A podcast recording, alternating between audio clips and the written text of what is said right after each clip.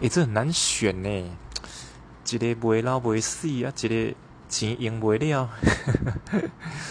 这这对我来说，如果你你如果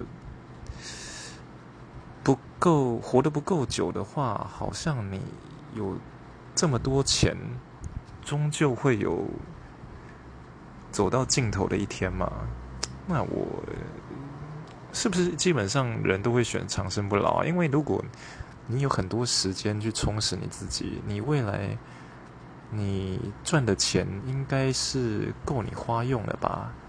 只是你可能会面临到非常非常非常多次的悲欢离合，还有和亲和很多挚爱的人天人永隔，这样子是比较难过的一点。